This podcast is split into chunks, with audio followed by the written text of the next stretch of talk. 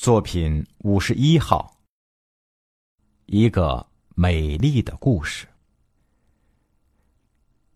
有个塌鼻子的小男孩，因为两岁时得过脑炎，智力受损，学习起来很吃力。打个比方，别人写作文能写二三百字，他却只能写三五行。但即便这样的作文，他同样。能写得很动人。那是一次作文课，题目是愿望。他极其认真的想了半天，然后极其认真的写。那作文极短，只有三句话。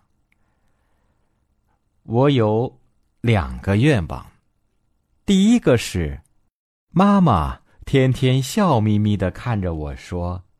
你真聪明。第二个是，老师天天笑眯眯的看着我说：“你一点儿也不笨。”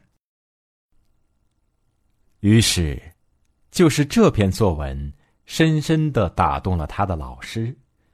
那位妈妈式的老师不仅给了他最高分，在班上带感情的朗读了这篇作文。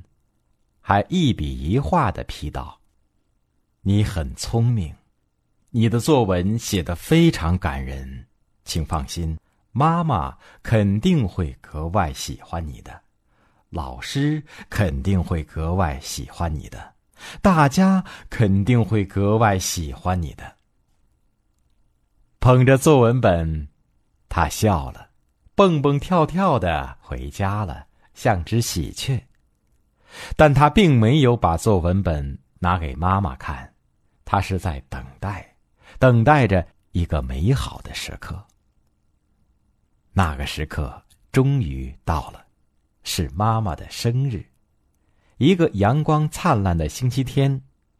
那天他起得特别早，把作文本装在一个亲手做的美丽的大信封里，等着妈妈醒来。妈妈刚刚睁眼醒来，他就笑眯眯的走到妈妈跟前说：“妈妈，今天是您的生日，我要送给您一件礼物。”果然，看着这篇作文，妈妈甜甜的涌出了两行热泪，一把搂住小男孩，搂得很紧很紧。是的，智力。可以受损，但爱永远不会。